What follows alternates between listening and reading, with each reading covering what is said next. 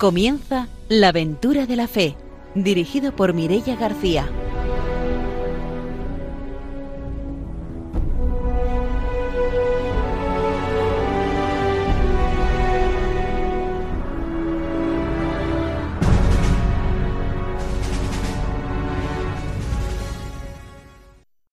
Muy buenas noches, bienvenidos a la aventura de la fe. Estamos ya casi a punto a punto de celebrar la Navidad y estamos aquí en el programa como siempre. Está con nosotros Ramiro Fauli. Buenas noches. Hola, muy buenas noches. Bueno, voy a mandar un saludo a todos los fans de este programa con una feliz Navidad y muy especialmente que nos han enviado María Adela y Jesús de Vila Marchand. Nos han enviado una felicitación con mucho cariño. Con el mismo cariño respondemos a vosotros y a todos los que nos están escuchando en el programa. Está también con nosotros don Arturo. Buenas noches, bienvenido. Muy buenas noches, bienvenidos también pues, a todos los que nos escuchan, agradecidos de que sean tan fieles ¿no? a nuestro programa y que hagan propaganda, ¿eh? que se lo digan otros para que se apunten también a escuchar la aventura de la fe y así estará pues eso al día de la misión. Y esta noche vamos a conocer el testimonio de Inés San Martín Leyún, que es misionera del Sagrado Corazón y de Jesús y de María. Buenas noches, bienvenida. Buenas noches. Después tendremos la oportunidad de conocer su testimonio de misión en Honduras. Saludamos a nuestros técnicos, a Ramón y a Ángelo, y vamos a empezar ya nuestro programa con la formación misionera.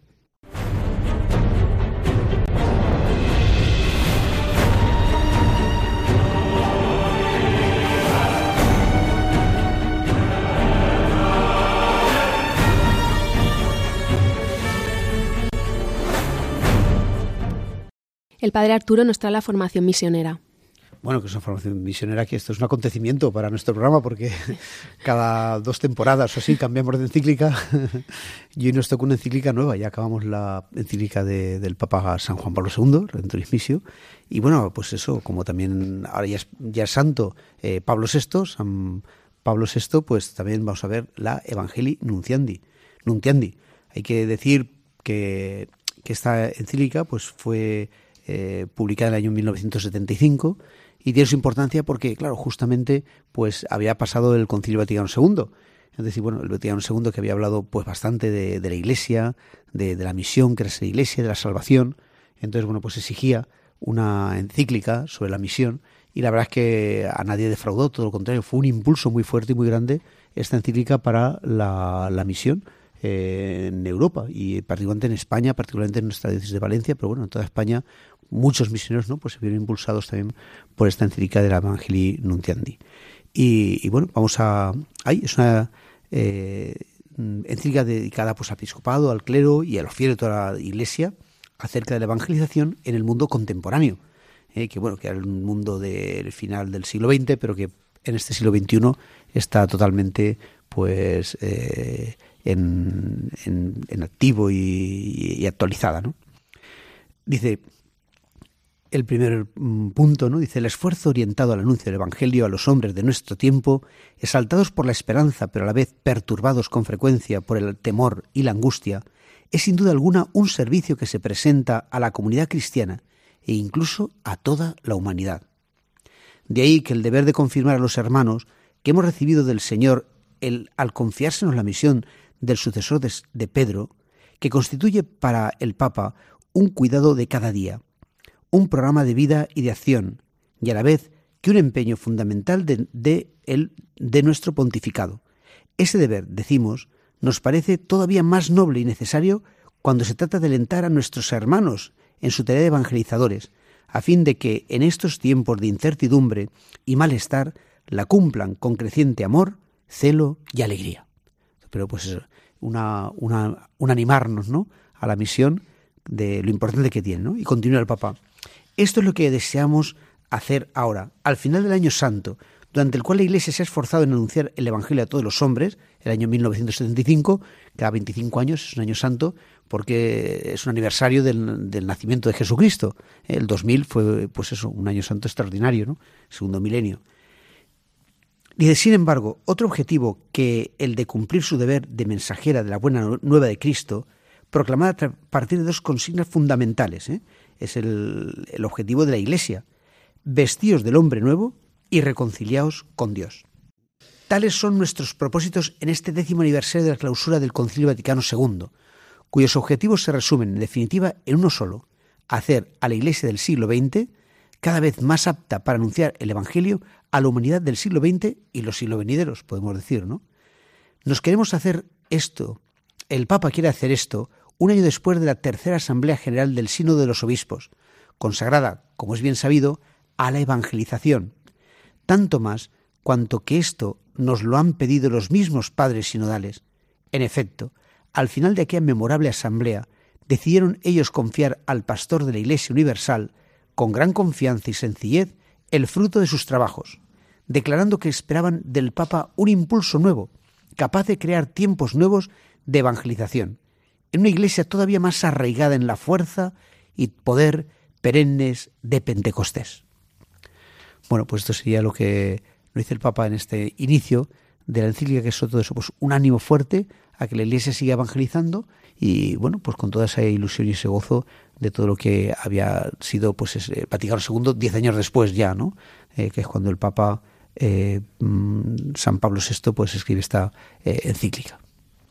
Sí, yo quiero señalar, bueno, lo que marca también esta encíclica, que después iremos viendo, es como un cambio de paradigma en lo que era la evangelización, ¿no? Eh, de, digamos, una idea más o menos eh, proselitista o exclusivista de, la Iglesia, a cómo el concilio se abre al mundo entero, ¿no? Abre esas ventanas para que la Iglesia se impregne dentro del mundo. Entonces, tanto el documento Adyentes como después ahora lo leeremos en este Evangelio Nunciande, nos van a recordar que bueno, la Iglesia está llamada a construir el reino donde estén todas las personas, no solamente a dirigir el mensaje para eh, eh, que haya más, más cristianos, sino dar un testimonio incluso entre los no cristianos y que el mensaje de Jesús también es válido para, para los no cristianos porque humaniza, humaniza al hombre. Entonces, también ese, esa contribución de la Iglesia, es decir, la Iglesia es, eh, es humana, ¿no? Es humana y cuando lleva a Cristo llega con toda esa humanidad, todo ese cariño y toda esa entrega a los pueblos que, que necesitan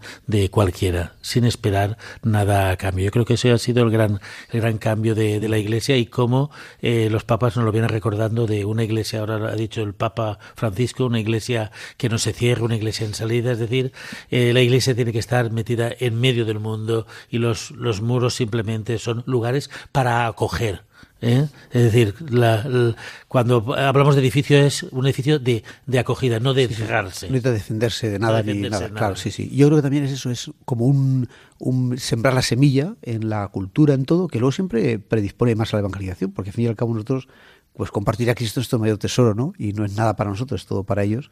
Entonces, de, un poco eso, ese desangrarse de la Iglesia, eh, dando lo mejor para que el mundo crea. Pues hasta aquí nuestra formación de hoy. Seguiremos conociendo y reflexionando esta nueva encíclica en los próximos programas. Nos vamos ahora con las noticias misioneras.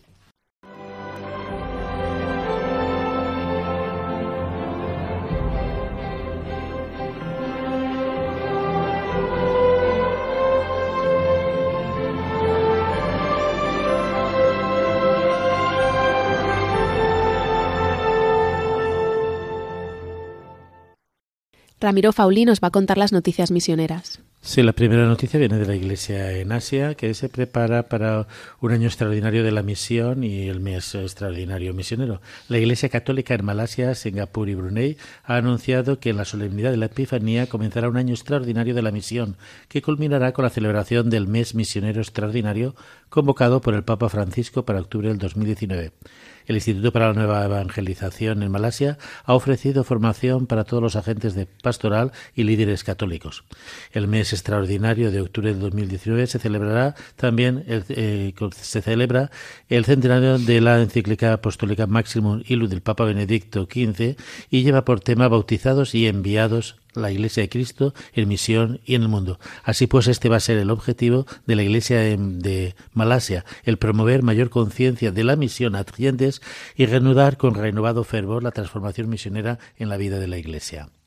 Vemos como también en Asia se están preparando para este mes misionero y como nosotros que pensamos que es una zona que debe de recibir misioneros, pues cada día eh, están surgiendo más vocaciones hacia la misión y es curioso que las vocaciones que surgen en Asia son mayoritariamente vocaciones misioneras. Yo lo he podido comprobar ahora en esta segunda noticia que voy a dar, que es en la Escuela de Formación Misionera, que se clausuró el sábado, el viernes, perdón, pasado, el 14 de diciembre, pues se preparó un grupo grupo de misioneros. Entre ellos estaban aquellos que se preparan para ya la salida inminente a misión, pero también están aquellos que están en un periodo de cambio de destino o que están de vacaciones.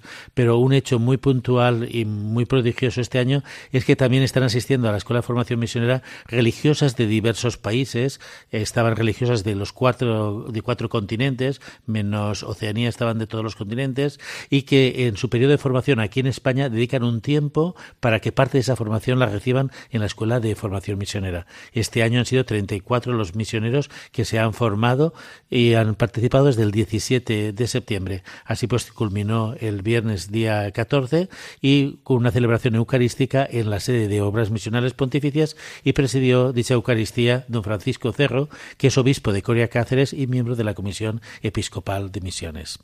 Pues a mí me llamó mucho la atención, pude asistir a la clausura de la Escuela de Misiones, cómo había eh, religiosas africanas, religiosas vietnamitas, que se encuentran aquí en alguna congregación en un periodo de, discernimiento y de, formación y eh, se juntan con otras religiosas porque saben que después van a ser enviadas a la misión. Así que ahora la Escuela de Formación Misionera comparten misioneros españoles, tanto religiosos, sacerdotes, religiosas y laicos, con también religiosas de distintos países que van a salir a la misión y principalmente van a salir a países de habla hispana. Entonces, desde aquí, bueno, animamos a todas las congregaciones que van a ser algún país de, de Hispanoamérica, pues que pueden aprovechar el periodo de formación de la Escuela de Formación Misionera en Madrid. Muy bien, pues después de las noticias misioneras nos vamos a conocer el testimonio de la hermana Inés.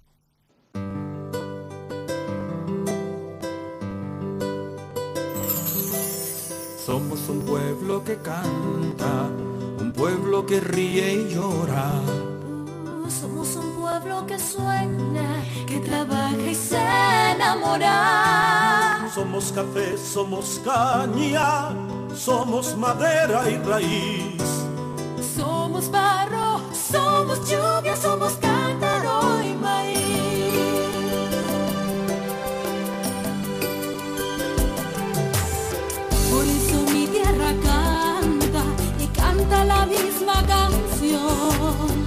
Porque mi voz y este canto me nacen del corazón.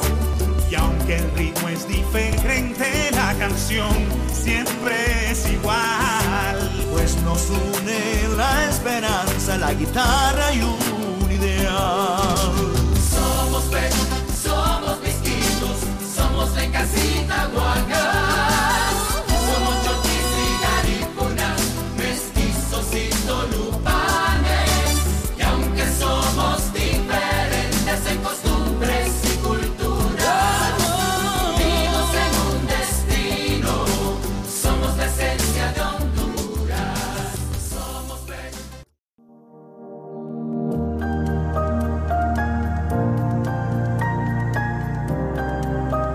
Adviento es tiempo de esperanza del Verbo que se hizo carne y que con su sangre selló con la humanidad un pacto de eterna alianza.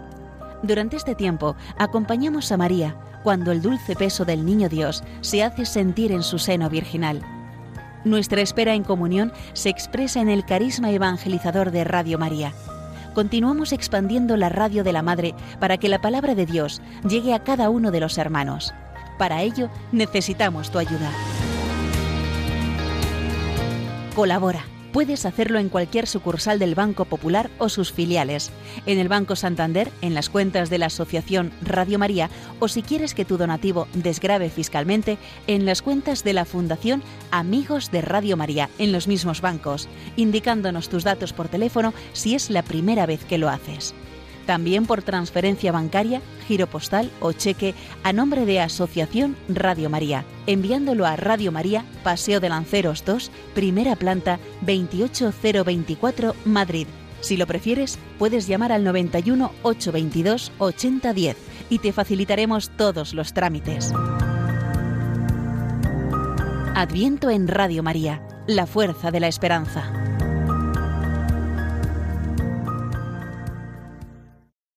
Esta noche está con nosotros la hermana Inés San Martín Leyún, que es misionera del Sagrado Corazón y de Jesús y de María, y tiene experiencia de misión en Honduras. Bienvenida de nuevo, buenas noches. Buenas noches, gracias por acogerme aquí y poder comunicar un poco lo que pasa en Honduras. Pues para hacernos una idea, cuéntenos cuál es la situación actual que se vive allí en Honduras. Bueno, pues eh, en Honduras la situación es de, diríamos, calamitosa a nivel económico, político, social, em, de educación. Es, es muy triste ver cómo la gente no, no avanza. Y no avanza porque, en principio, quizá les hemos, eh, no, no hemos ido suficientemente a tiempo. Y entonces los mismos evangélicos, para, desde mi modo de ver, los hacen un poco esclavos de, con sus teorías que no son los evangélicos prácticamente. Son mm, pastorcillos que eh, la realidad es que lo que quieren es dinero y entonces eh, pues se aprovechan de la gente que en realidad son buena gente y les quieren sacar dinero. Es un modo de subsistencia eh, suyo y hay pastores que tienen muchísimos, muchísimo dinero y, la gente yo no sé cómo no lo puede ver. Mm, Honduras es un país diríamos, espléndido de, sol, de belleza, de la naturaleza y tiene eh, unas playas fantásticas y no están explotadas para nada, sino que están eh, habitándola personas de dinero que hacen allá prácticamente en la misma playa, casi se puede decir, eh, su, su, playa particular. Entonces, las leyes son para los, los de dinero y los pobres siguen lo mismo. En tiempo, eh, diríamos, pasa el tiempo y siguen parecido. La educación está, pues sí que tienen profesores, pero los padres incluso son gente que tienen una educación muy escasa en general, por lo menos en toda la zona de, en que yo he podido ver. Mm, son gente que escasamente han, han cursado primero, segundo, tercero de básica. Alguno llega a cuarto. Ahora los hijos sí que tienen más interés, pero no tienen la capacitación necesaria eh, los padres para, para ayudarles en los deberes, en, en la situación que ellos necesitarían. Y tampoco para, mm, que es eso sí que bien importante, para poderles incluso ellos mismos estar ahí y decirles lo de la importancia que tiene ayudarles simplemente a leer o lo que sea. Entonces, eh, las situaciones por donde los mires económicamente es fatal, la gente lo que quiere es salir fuera, salir fuera y te dicen a ver si pueden venir a España.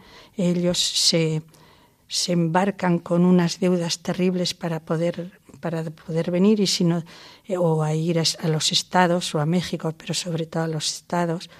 Y, y después para, para poder, igual les, del aeropuerto les mandan. Entonces es, es una situación fatal económicamente. Se con la deuda y, además no, no han podido llegar a Estados Unidos, que es el problema. y no la pueden pagarla. Claro, porque ¿cómo van a pagar si no tienen trabajo, no tienen nada? Sí, sí. Yo conozco a gente que se ha quedado sin casa, tenían casa, porque donde vivimos es una zona eh, que se hizo más o menos, exactamente no, no sé el año, pero posiblemente después del Mitch, que podrá ser eh, en el año nos acordamos 2002, aún del, del huracán Mitch, nos acordamos. ¿Verdad? Nosotros sí nos acordamos de eso. Sí, fue terrible aquello. Bueno, entonces eh, la gente pues que vive ahí es una gente que, que es muy acogedora, ¿eh? es una población eh, exactamente donde vivimos es de mm, como de 10.000 habitantes. Suelen decir eso, yo no sé si es de tantos, pero nosotras estamos allá encargadas un poco de la pastoral, la parroquia, eh, tiene distribuidos en cinco zonas, es una parroquia muy grande, que esa misma parroquia ha tenido dos, otras dos parroquias. Eh, o sea, la han dividido. Ahora son tres, lo que en un principio era una. Entonces, eh, nosotras nos preocupamos de la zona que nos corresponde, que son seis poblaciones, y donde vivimos es la población más grande. Está construida esa población después del Mitch, con motivo de que Europa y creo que también Estados Unidos les pidió que mm, hicieran, eh, o sea, quitaran mm, la población de allá porque... De la costa. Sí, con motivo que fumigaban de avionetas y entonces les caía las poblaciones y todo. Y Ah, hay gente Los sulfatos, los productos sí, químicos que, ponían, tenían claro. mm, secuelas importantes y algunas se les han permanecido. Y, y bueno, pues con motivos económicos se, se hizo eso. Bueno, pues eh, y luego eh, es también otro una población muy rica, diríamos, en, personas, o sea, en la fortaleza de, de la naturaleza. Hay mm, indios, hay gente que se ve que son emigrados de África de, del siglo cuando emigraron mucho por esa zona y hay de todos los colores menos amarillos. Pero los chinos están también Y cada vez más, ¿no? y cada vez más. Bueno, hermana, eh, usted eh, nos ha dicho muchas cosas. Me gustaría ir acotando unas cosas y otras. A mí me gustaría que comenzáramos por un tema que, bueno, me- es, es de sensibilización. Usted ha hablado del sistema educativo, como, bueno, eh, hay carencia, ¿no? Eh, a mí me gustaría un poco conocer cuál es su, labor, la labor que desarrollan allí a nivel educativo, cuál es la labor de la Iglesia para contribuir mejo- la mejora de la educación en el país. Bueno, la, mm, la parroquia tiene en el centro de la población, que es la más grande, no la nuestra, sino otra, bueno, pues tienen un, un colegio, un colegio de, que, de la Iglesia Católica. Entonces, ahí es mm, contratados, la gente está contratada. ¿eh? Mm, Y entonces ahí eh, tienen, se, se, como un poco mejor que, que el resto. Pero no nos podemos olvidar que también son gente de allá. Entonces no son como nosotros. No son peores, pero en ese aspecto no. Sí, son igual mejores, más bondadosos muchas veces que, que dices qué bondad a pesar de toda la situación, ¿no? Eh, nosotras queriendo eh, socorrer un poco ese aspecto, no estamos metidas en la enseñanza, eh, porque eso tiene mucho desgaste, pero además las fuerzas, diríamos, de nuestra congregación y las de prácticamente de todas no tienen suficiente personal para montar una cosa de esas. Entonces nosotros hacíamos algo que, que pueda ayudar.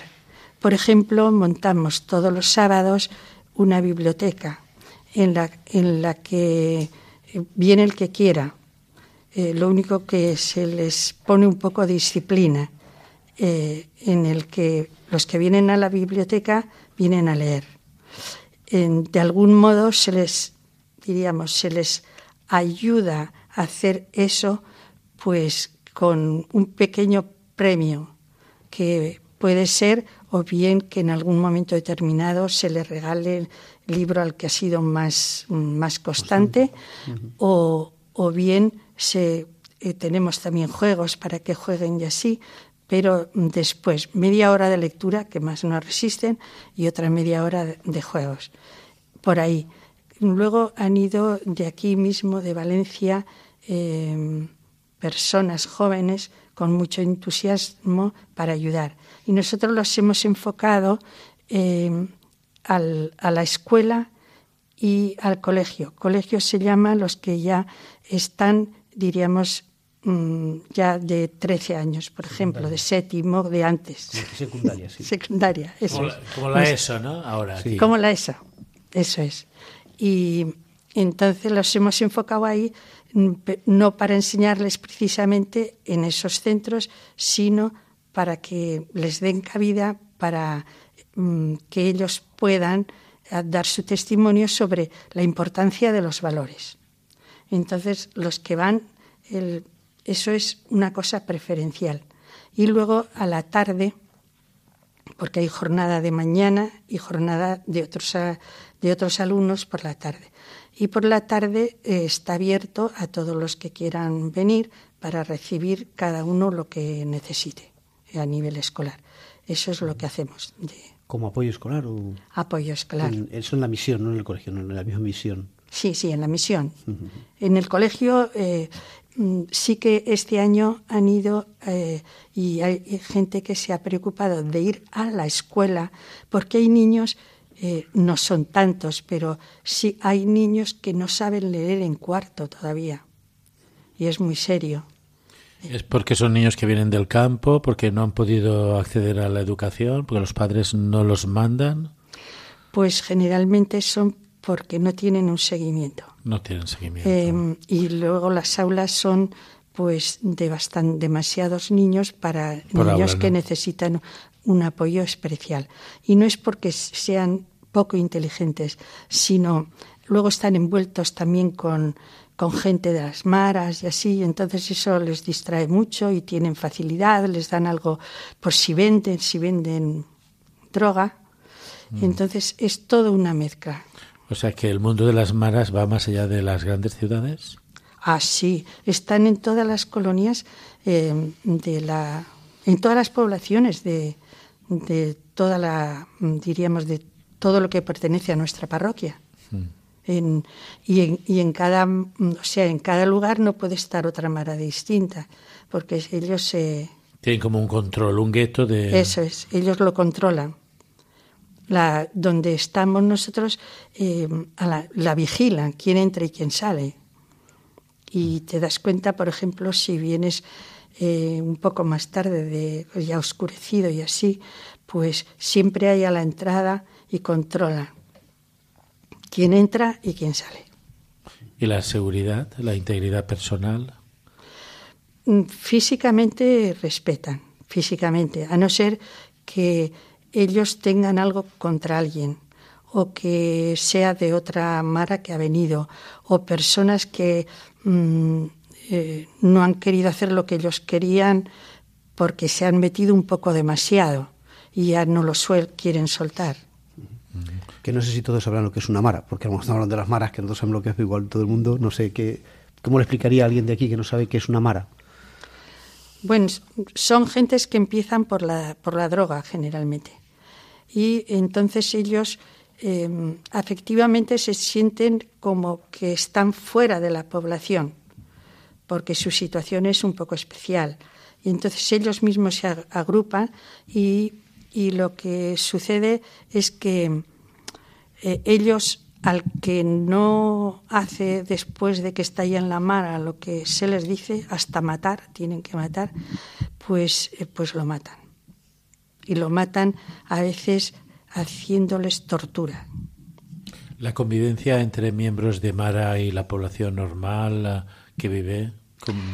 Pues mm, de lo que yo conozco, pues se respeta en la relación, si te saludan o quieren algo o lo que fuera, pero a, nivel, diríamos, de esa relación normal que puedes tener con las personas, pues no da cabida, porque ellos también están muy cerrados.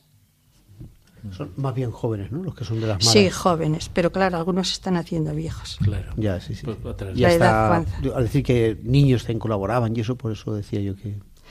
Sí, porque ellos cuanto más ingresan, más dinero tienen. Ah. Más pistolas también. Ah, de todo, porque todo, sí. Y hay, y hay muertes.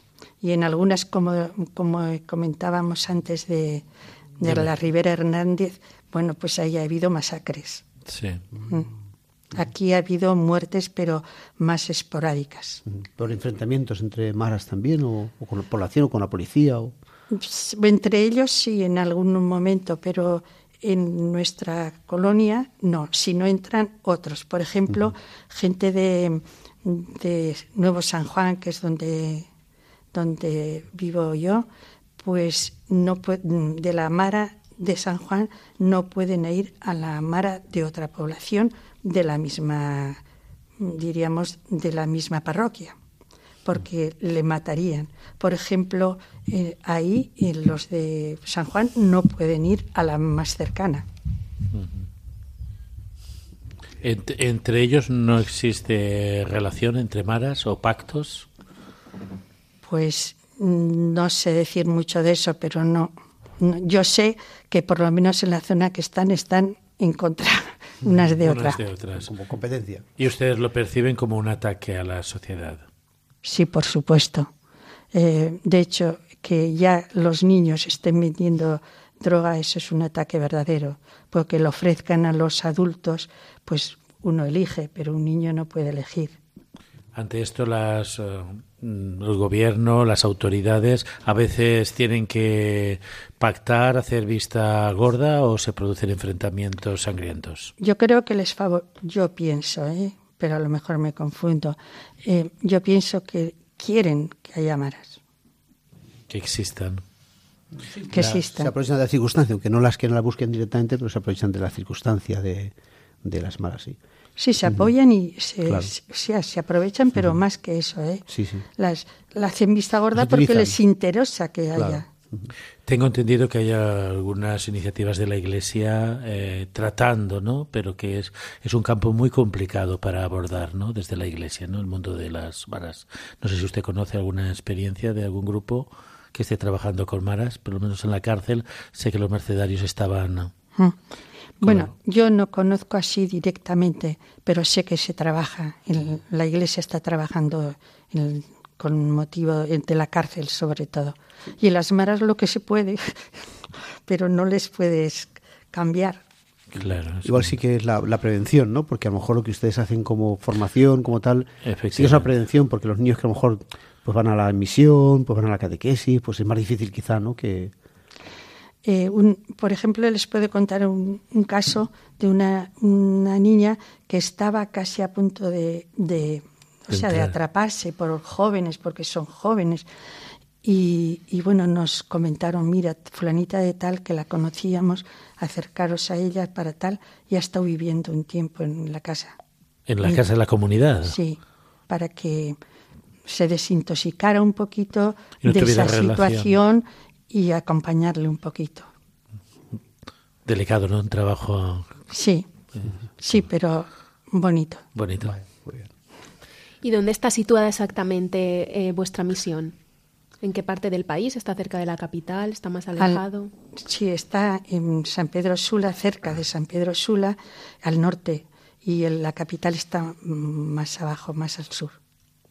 Sí, como no sé cuántos kilómetros habrá, no sé decirte. Pero sí, eh, con el transporte que hay allá se tarda pues como cinco horas.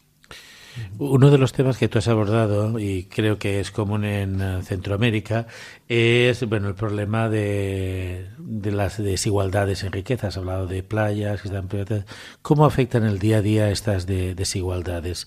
En las zonas rurales se ve más igual, en la ciudad más distribución entre ricos y, y pobres. Eh, las políticas actuales tienden a que haya un reparto más equitativo. Eso sí que no, lo equitativo nada. nada. Bueno, pues en, en realidad la gente es más bien pobre. Pobre. Y pobre y miserable y que no tienen lo suficiente para comer. Es decir, que carecen de las necesidades, no pueden cubrir las necesidades básicas, ¿no? Sí, sí, sí. a veces, no sé, quizá a veces nos ha comentado que la pobreza mayor es la pobreza moral, ¿no? También, de, que, es igual eso lo que favorecen con la catequesis, con la formación, con... El obispo... Favorecen, no, van en contra de esa, para enriquecerles moralmente, sí. Eh, yo le he escuchado al obispo de decir que lo, lo, lo que más eh, cambiaría la cosa que las familias no fueran tan desestructuradas. Entonces eso afecta enormemente a los niños, a, a todo, para todo. Es, es muy, muy lastimoso eso.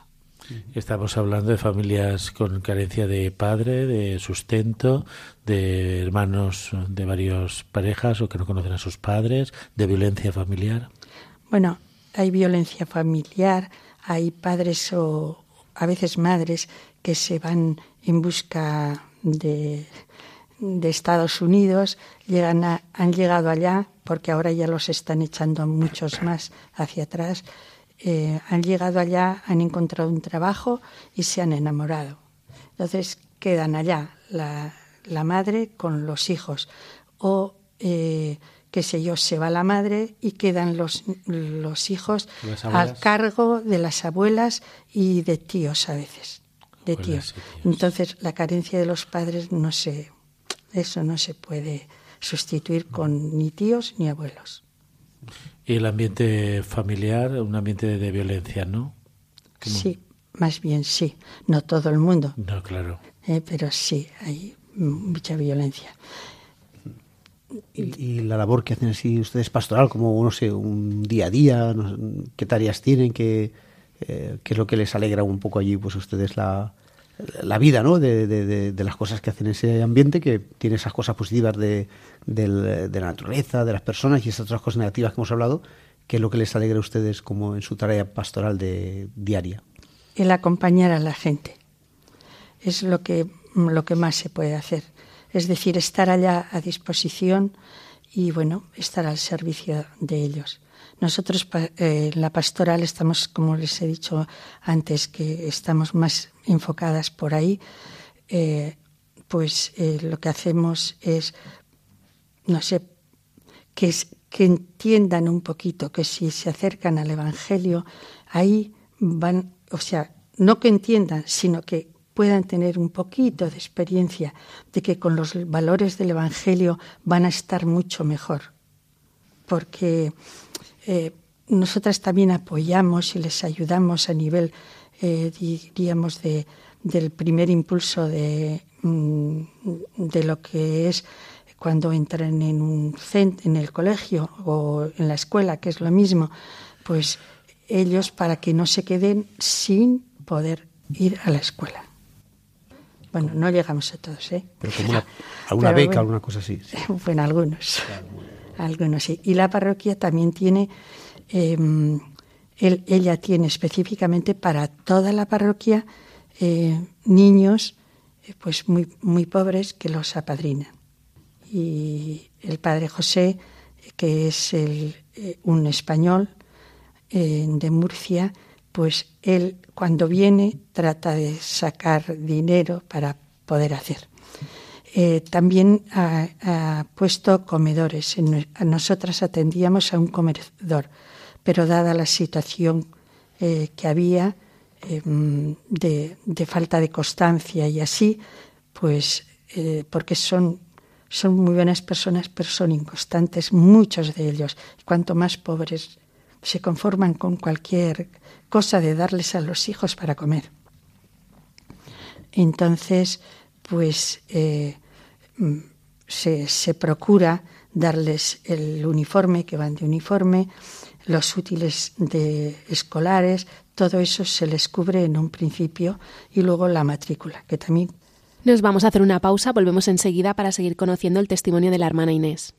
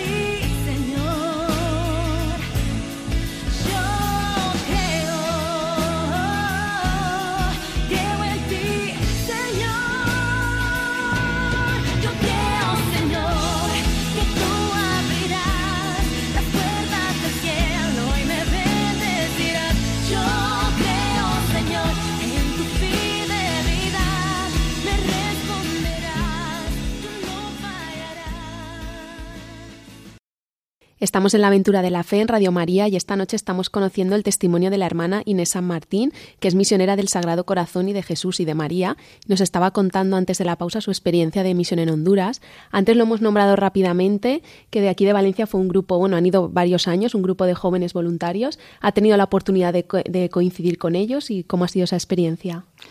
Bueno, ha sido estupenda.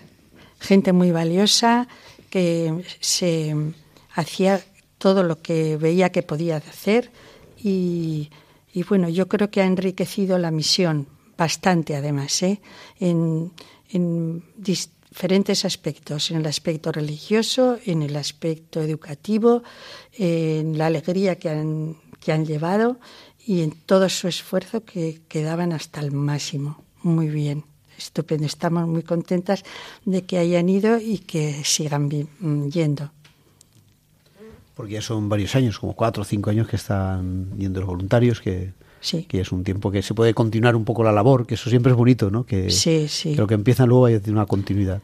Luego se animan mucho cuando llegan y, y, luego otra vez cuando ya se van, da el tiempo, ya desciende la cuestión. Están con los de siempre. Otro empujón. claro que sí. sí. Y bueno, pues ahí estamos eh, haciendo lo, que podemos y nivel, a nivel pastoral también ellos participan. Lo que nosotras hacemos en, en las aldeas que llamamos, eh, las cinco aldeas que tenemos, van y, hacen todo lo que sea preciso. Mm, esto, jugar, enseñarles mm, lo que ellas saben, estupendo, fenomenal. Catequesis o la de la palabra, ¿no? sí, sí, sí, la catequesis, sí y colaboran en todo lo que lo, todo lo que se les pide parece que están hasta preparados para ello. Para sí. sí, muy bien. Es que así tocan instrumentos, cantan y... Y les enseñan a los que ah, quieren, pero empiezan, pero como eso ya es un poco más duro. Sí, sí. Sí, yo también intenté de algún modo enseñarles algo más fácil anteriormente, al principio, que vas con ya con las pilas bien. Eh, y entonces les empecé a enseñar la flauta. Y claro, eso es de constancia. Entonces, mm, en principio sí, ya tocaron algunas cancioncitas y así en el concierto de Navidad y así con canciones propias y eso les anima, pero la constancia no. Es difícil, claro. Sí, es difícil porque no tienen hábitos. Claro. Y, nosotros haría, yo haría igual. Sí, no hay nada yo he tenido la suerte de no nacer allá. Claro. Eh, yo creo que estamos en el campo pastoral. Me gustaría un poco conocer cómo, cómo surgen las, las iglesias locales, porque ustedes van eh, pues alguna catequesis, alguna y me imagino que en algún momento determinado pues ya se constituirá una parroquia, ¿no? Cuando haya un grupo de personas o cuando, no hay hay algún catequista, ¿cómo se organizan para llevar, digamos, la, la catequesis, la pastoral a las distintas zonas? Bueno, eh, nosotros visitamos las, nosotras visitamos con algunos que a veces quieren venir eh, las aldeas todas las semanas. Las aldeas todas las semanas. Sí, cada mm, vamos dos días, tres días, mm, dos mm, a la tarde, dos sesiones, una en una aldea y otra en, en otra. Estamos como alrededor de dos horas, hora y media, ¿eh? y se da catequesis a los niños. ¿Y catequesis de comunión o general? Es que no están ni bautizados. No están ni bautizados. catequesis para, bueno, para formación. Sí, para formación, para que conozcan otra cosa. Y, bueno, pues eh, se han bautizado, ¿eh? que ha costado un tiempo el que se bautizaran simplemente por el desconocimiento, la constancia, todo. Eh, está en un periodo de formación y después va al sacerdote un día determinado y realiza los bautizos. Sí, igual te cuesta dos años eso, ¿eh? Sí, sí, ¿Eh? Para que les veas un poco que luego permanezca un poco. Porque la constancia ya os digo que es algo que, mm. no es tan fácil.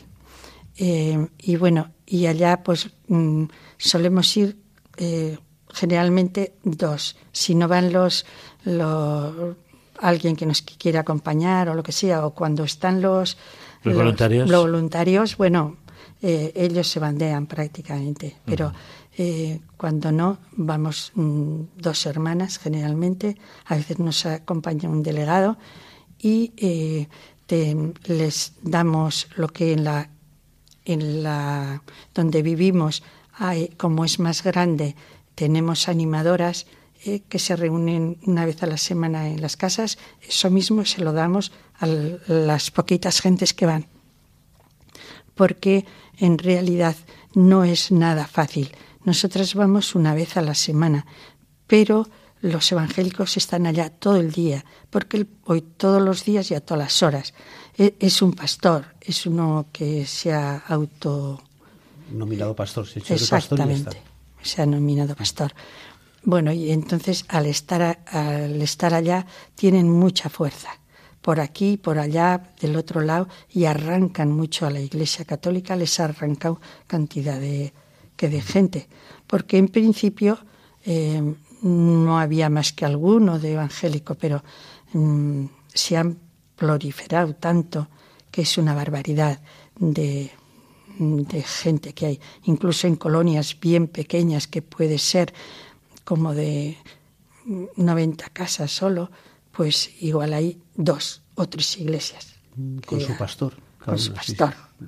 Entonces, pues es un poco difícil, es muy a contracorriente. Para eso, eh, mm, en alguna de ellas hay alguna delegada, eh, que por lo menos eh, el padre José consiguió una delegada hace ya muchos años. Y, pero no hay sustitución. ¿Y, qué es un delegado? ¿Una delegada qué son? Un delegado es una persona seglar, hombre o mujer, que con motivo de, mm, diríamos, de la escasez de sacerdotes, eh, un obispo de otra, de, otra provincia, pues eh, hizo una experiencia en tiempo de Semana Santa eh, y preparó a, a, unas personas y luego hizo que ellas lo hicieran y dio muy buen resultado. Entonces eso está todo propagado, hay mucho delegado en, en Honduras, mucho delegado. Los que predican, pues eh, preparan a la gente, hacen celebraciones. Sí, ellos presiden la celebración. Por ejemplo, en, en, los lugares donde el sacerdote no llega, pues ellos son los responsables. Y tratan de... Los evangélicos todos los días tienen celebración. Pero eso, mantener eso Mm, resulta difícil, porque van poquita gente también a la Iglesia Católica. Entonces tratas de, que eso sea así. Y luego los delegados tienen también formación. Mm, se les da, se les da formación ya desde la parroquia. Antes de, mm, de, estar nosotras, iban a San Pedro, a Sula, y allá se reunían todos los, los delegados eh, de, de, toda la, mm, de toda la diócesis de San Pedro Sula. Y, y estaba en un fin de semana. Y bueno, yo creo que fueron, hizo un gran esfuerzo la diócesis para, para que se prepararan. Y bueno, pero no tienen la formación suficiente como para dar respuesta a lo que necesita la gente. Porque la gente tiene mucho conocimiento de, la televisión. Entonces, eh, hacer el contrapeso es un poco difícil si uno no tiene una formación mayor. Y a veces también el contrapeso con iglesias evangélicas que manejan, digamos, versículos, aunque de manera arbitraria, para mi modo ver, ¿no? versículos de la Biblia, ¿no? Sí, eso por una parte. Y por otra parte también lo que pasa es que, la, que ellos, eh, no sé, les ponen en contra de la Iglesia Católica. Entonces es triste decirlo, pero, pero es así. Hasta, no sé, decirles que el demonio está en la Iglesia Católica. Entonces, pues eh, es ir contra, luchar con algo que es un poco difícil. pero bueno, ahí está. Es una lucha desleal y luego, claro, ellos en realidad no dicen nunca lo que son, sino lo que no son en realidad les explican por qué no somos católicos. no saben lo que son, pero saben por qué no son católicos. porque adoramos a los santos, a la, Virgen, María y todo, y, todo eso. Sí, sí. Y bueno, pues ahí gastamos mm, las fuerzas para que la gente pueda conocer otra cosa, otra cosa que es valiosa a Jesús. Y, gratuita. Eso es, eso es, sí.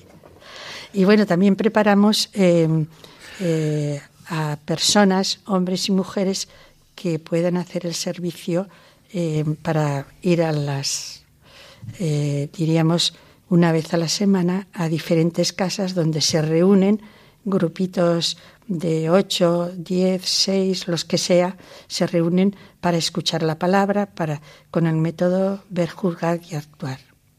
Y el obispo eh, eh, ahora se, se preocupa muchísimo, entonces desde el obispado, ya antes no, ahora sí nos mandan el material. Y además para que cada uno lo tenga eh, nos preocupamos que cada uno lo pueda tener, cada de los que asisten a, esa reunión, que es mezcla celebración, mezcla más que celebración, oración. En el caso de la participación en la Iglesia, los que sí que son católicos mm, se comprometen en sus distintas tareas o cuesta un poquito. Bueno, cuesta bastante, bastante cuesta, sí. Eh, Pero la mayor parte de la población en Honduras sigue siendo católica. No, hay mucho evangélico, mucho evangélico. Y es que ha sido una invasión lo que ha venido. Entonces han invadido todo. No sé decirte ahora eh, qué tanto por ciento, pero, pero bueno. ¿Bueno, 60 o... Sí, un montón, un montón. Ante esto, la Iglesia tiene su plan pastoral, ¿no? Eh, que está haciendo, digamos, algunos esfuerzos por llevar la palabra a los distintos rincones, ¿no? Sí, sobre todo, eh, de, como decimos, esas personas que van... Los delegados y delegadas. Delegados y delegadas, por un lado, eh, sobre todo en las poblaciones que no, que no tienen misa. Porque hay poblaciones que no llega el sacerdote. ¿Y, qué es lo que eh, más necesitaría? ¿Lo que más necesitaría la iglesia allí o, o su misión o la ¿Qué es lo que más necesitaría la Iglesia allí o su misión o para ir contra todo esto? No sé. ¿Qué es lo que piensa que más hace falta? Más misioneros también. Ah, muy buena idea, está muy bien pensado. Más, misioneros, más misioneras. Eso es, misioneros y misioneras. Sería muy bueno. Y, y misioneros y misioneras que son los que van los veranos también, auténticos misioneros.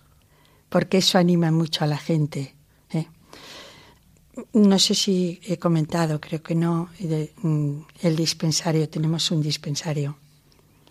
Y ese dispensario em, no ejerce como, es como una farmacia, ¿no? Una farmacia, algo así, parecido. Un poquito más que farmacia, porque viene un médico.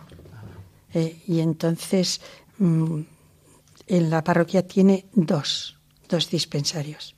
Eh, el primero fue el que está eh, más cerca de la parroquia, diríamos, y nosotros que estamos más alejados de la población de la parroquia. Entonces, em, ahí lo que se hace es pasar por el médico, el médico le dice lo que tiene con, ya con ficha y todo lo que tiene que, recibir y se le da mm, la medicación. Intentamos em, que llegue toda la medicación eh, para la gente.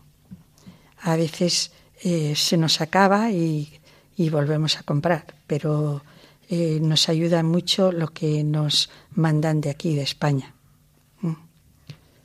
Todo lo que ustedes recopilan también me parece que lo mandan a Pamplona, ¿no? Sí, hay en la delegación de misiones, en Valencia otras delegaciones llevan medicamentos y esos medicamentos se envían a Pamplona y desde Pamplona lo envían a los dispensarios de América, de África y es una organización que está muy bien y se hace un servicio muy bueno.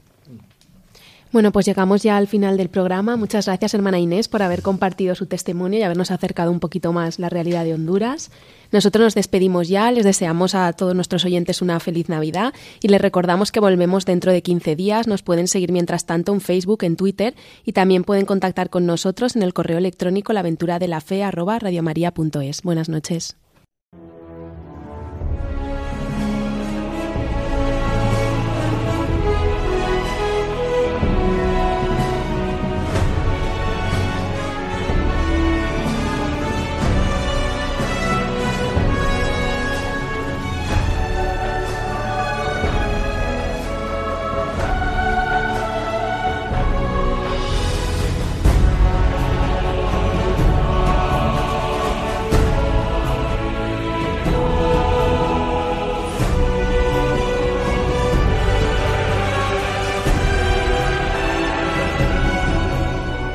Han escuchado en Radio María La aventura de la fe, dirigido por Mirella García.